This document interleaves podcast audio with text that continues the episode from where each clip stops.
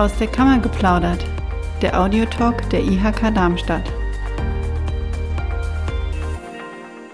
Hallo und herzlich willkommen zu unserer heutigen Ausgabe des Audiotalks. Mein Name ist Nele Hein und wir möchten uns heute mit dem Thema Innenstädte beschäftigen. Wir hören immer wieder, dass unsere Innenstädte in der Krise sind. Sie veröden und haben an Bedeutung verloren. Und das nicht erst seit der Corona-Pandemie. Doch das letzte Jahr hat Trends noch einmal befeuert. Der Onlinehandel boomt, der stationäre Handel gerät weiter ins Straucheln. Was wir allerdings merken, ist, dass Städte unterschiedlich stark von Trends betroffen sind und eigene Wege gehen, um Herausforderungen zu bewältigen. Hierüber möchte ich heute mit unserem Gast, Frau Dr. Michelle Bernhardt von der Schader Stiftung sprechen. Hallo Michelle. Hallo. Erst einmal möchten wir dich ein bisschen kennenlernen, deine Arbeit kennenlernen. Was ist die Schader Stiftung und wie bist du dort gelandet?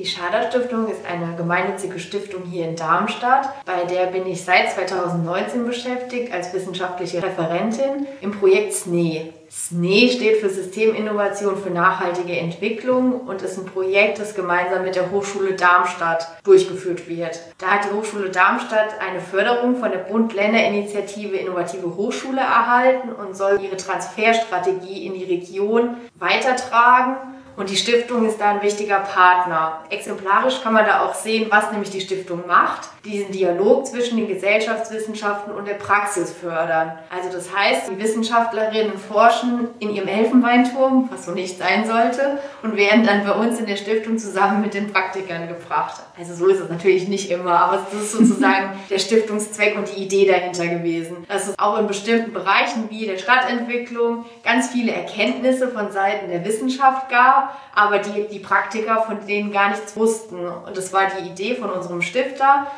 das zusammenzubringen und zu ändern.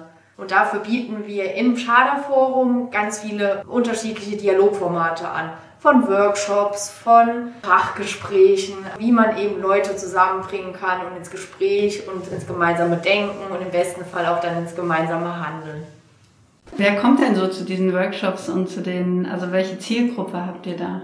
Also es ist tatsächlich, es kommt immer von Projekt auf Projekt an oder auf, auf das Thema. Also es sollen immer diejenigen sein, die was dazu sagen können und aber auch was bewegen können. Also von wissenschaftlicher Seite natürlich diejenigen, die es gerade beforschen und aktuelle Ergebnisse dazu haben. Aber wir versuchen die dann immer mit denjenigen in Kontakt zu bringen, wie zum Beispiel auch Kommunalverwaltung, die das dann auch umsetzen. Aber auch Politik kann eine Zielgruppe sein, die das ja dann auch entscheidet. Aber auch die Bürgerschaft, also die Bürgerinnen Bürgerinnen, wenn es Themen sind, die spannend sind und die auch damit reden können. Also immer aus allen Blickwinkeln zusammen, um gemeinsam an Problemen zu arbeiten. Okay, also Schader Stiftung ist dann so die Brücke zwischen den Experten und der Gesellschaft, würde genau, ich mal so formulieren. Genau, okay. genau. Mit welchen gesellschaftlichen Phänomenen in der Stadt beschäftigt sich denn die Schader Stiftung? Auch ganz vielen. Also der Anfang war so ein bisschen das Wohnen. Das war so am Anfang, als die Stiftung gegründet wurde, so das Schwerpunktthema. Also Wohnen in der Stadt und auch die Probleme, die sich damit eben ergeben haben. Sozial benachteiligte Stadtquartiere und sowas. Das war in der ersten Stunde die Themen, die die Stiftung beschäftigt haben. Dazu kann aber auch Wohnen im Alter. Wie können Leute in ihren Wohnungen verbleiben? Was gibt's da für Modelle? Gemeinschaftliche Wohnprojekte war auch mal eine Zeit lang ein großes Schwerpunktthema. Was auch gefördertes war und auch immer noch ist, ist das Thema Integration in der Stadt und dann auch Themen wie Segregation, soziale Spaltung in der Stadt. Also eigentlich alle Themen, die die Stadtentwicklung wichtig sind, damit beschäftigen wir uns und bieten eben diese Austauschplattform aber auch zum Beispiel jetzt ganz aktuell wie mein Projekt eben nachhaltige Stadtentwicklung, das heißt Mobilitätswende, aber auch Innenstadtentwicklung, also eigentlich immer alles, was virulent ist, kann man sagen, wird in der Stiftung bearbeitet. Okay, was macht denn das Handlungsfeld Stadt aus Sicht der Wissenschaft überhaupt so spannend? Also ich bin ja Soziologin von Haus aus und Stadtsoziologin und da ist natürlich Stadt ist der Spiegel der Gesellschaft, sagen die Soziologen sozusagen schon von der ersten Stunde an. Man kann in der Stadt beobachten, im kleinsten, was die Probleme in der Gesellschaft sind, aber auch was Lösungen sind und wie die Menschen eben zusammenleben. Also das Brennglas, wo auch Entwicklungen positive wie auch negative finden eigentlich immer zuerst in den Städten an. Man sagt ja auch, die Stadt ist der Motor für die Transformation. Hier gelingt es zuerst und strahlt dann weiter aus. Und natürlich für alle anderen WissenschaftlerInnen wie Architekten, Stadtentwickler, Stadtplaner ist natürlich auch die Stadt der spannende Ort, weil hier die meisten Menschen zusammenleben und zusammenkommen. Mhm. Die Metropolen der Welt inszenieren sich immer wieder neu. Also Städte sind am Puls der Zeit, hast ja auch schon gesagt. Gilt dies für alle Städte oder nur für manche? Und wo ist da der Unterschied?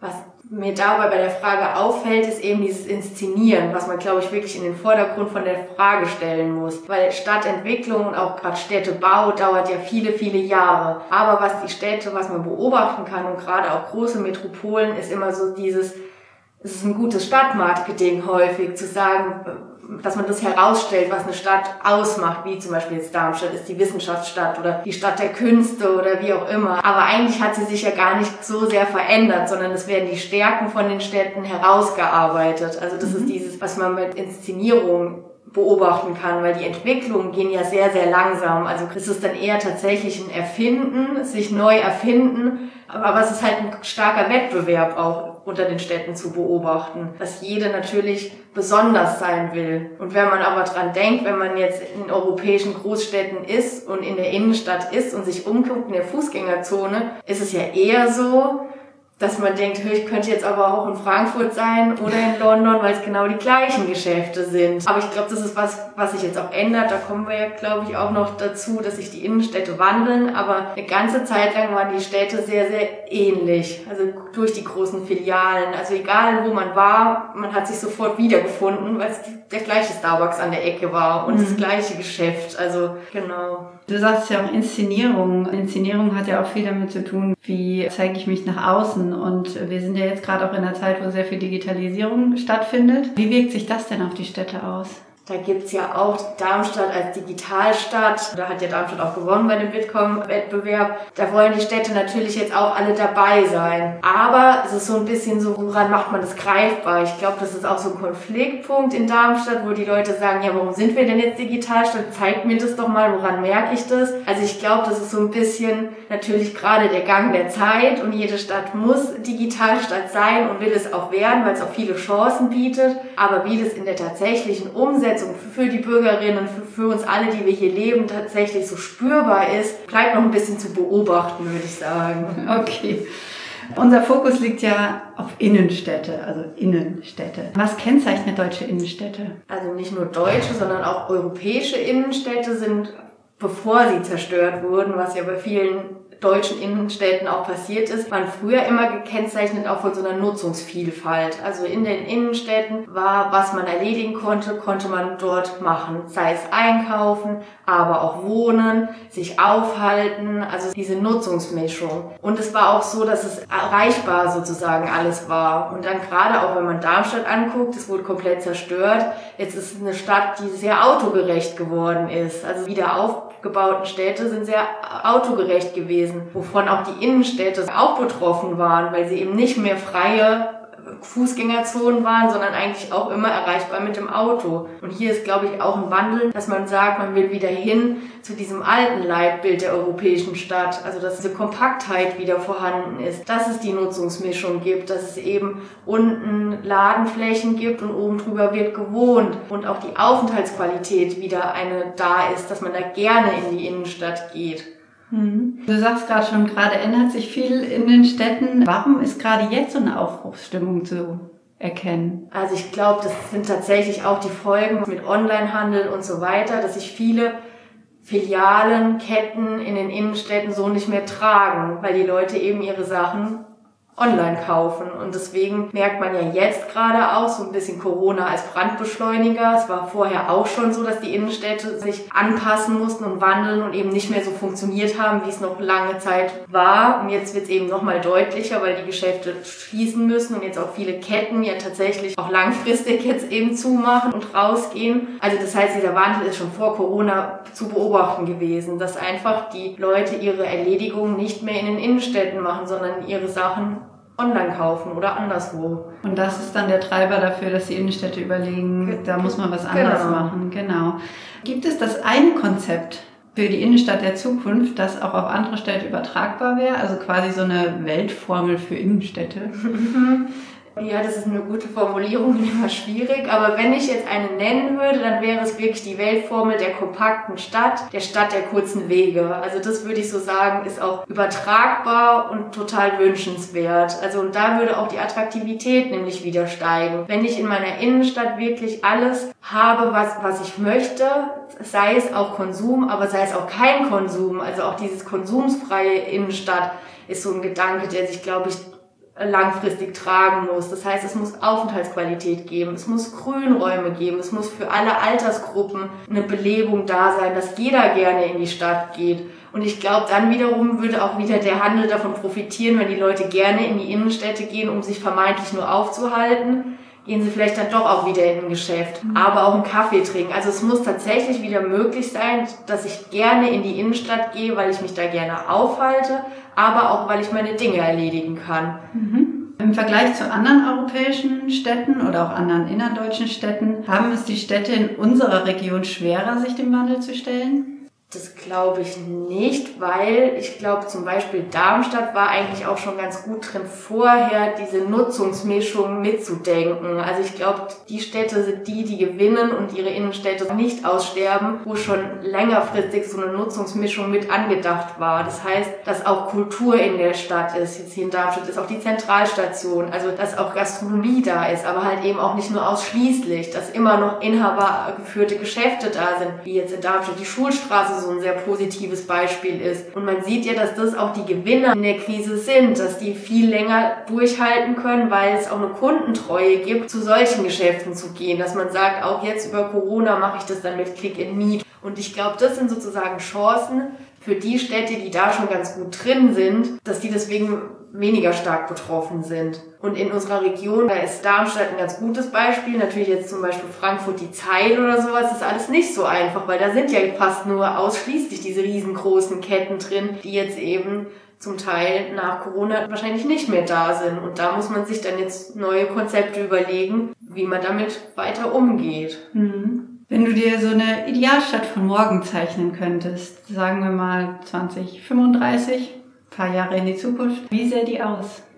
Ich würde mir eine autofreie oder arme Innenstadt vorstellen, mit ganz viel Grün, mit viel Aufenthaltsqualität, wo ich gerne hingehe, wo ich trotzdem aber auch meinen Kaffee trinken kann, essen gehen kann, mit den Kindern hingehen kann, genauso aber die Großmutter mit dem Rollator äh, langgehen sehen. Also einfach, dass es klar ist, jeder ist da gerne, dass aber auch Gewerbe da wieder angesiedelt ist. Also gerade Kreativwirtschaft ist sowas, was man ohne Probleme auch in Innenstädten wieder ansiedeln könnte. Und so Zwischennutzungen ist, glaube ich, da auch so eine ganz große Möglichkeit, wie man da auch die, die Leerstände überbrückt und dass es dann immer nicht in eine verödete Innenstadt kommt, mhm. sondern dann eher auch in die Schaufenster gucken kann, weil da die Kreativschaffenden sind, temporär und vielleicht dann sogar auch langfristig. Also das würde ich mir wünschen, eine belebte, von allen genutzte Innenstadt. Das hört sich gut an, auf jeden Fall.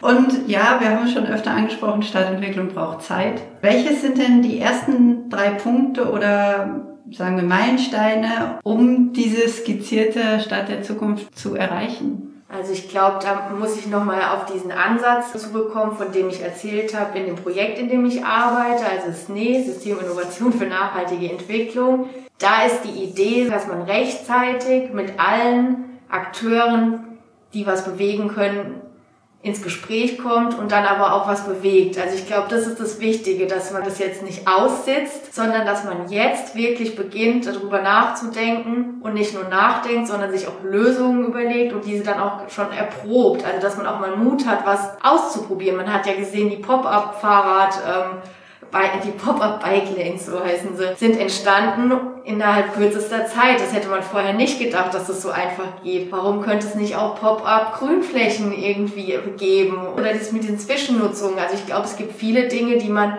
auch wenn man sie nicht baulich verändern muss, schnell schaffen kann. Aber wie gesagt, ich glaube, der Weg dahin ist wirklich dieses gemeinsame zu überlegen, dass wirklich die Verwaltung auch eine Offenheit zeigt, mit der Wissenschaft sich Rat zu holen und dass man gemeinsames erarbeitet und die Bürgerinnen ähm, auch rechtzeitig einbezieht. Also ich glaube, das ist wirklich das, ist das Wichtige, dass alle gemeinsam an diesem Ziel arbeiten und man dadurch eben diese Transformation gemeinsam hinbekommt. Und zwar jetzt schon, damit wir 2035 die von mir skizzierte schöne Stadt haben. Vielen Dank, Michelle. Ähm, wir haben einen guten Einblick bekommen in die Entwicklung von Innenstädten und soweit ich das verstanden habe, Stadt ist ein Mikrokosmos. Die Gesellschaft, Menschen, Unternehmen, alle vor Ort bestimmen maßgeblich mit, wie die Stadt sich entwickelt. Es gibt so wie du gesagt hast, jetzt keine Innenstadt vom Reißbrett. Man muss so ein bisschen gucken, wie passt das in die Region. Aber es geht auch um die Verschmelzung von Interessen und von Funktionen. Und natürlich, was du auch gesagt hast, eine große Aufgabe ist, die momentane Schnelligkeit an Veränderungen positiv in die Stadt auch zu transportieren genau. und alle Akteure mitzunehmen. Genau. Einen kurzen Ausblick noch für unsere Hörer. In der nächsten Folge beschäftigen wir uns dann mit dem innerstädtischen Handel. Den haben wir schon kurz angesprochen. Dafür haben wir eine weitere Gesprächspartnerin, Frau Professor Elisade Funder von der Hochschule Darmstadt. Und ich freue mich auch auf das nächste Gespräch. Danke dir nochmal, Michelle. Sehr gerne. Danke für die Einladung.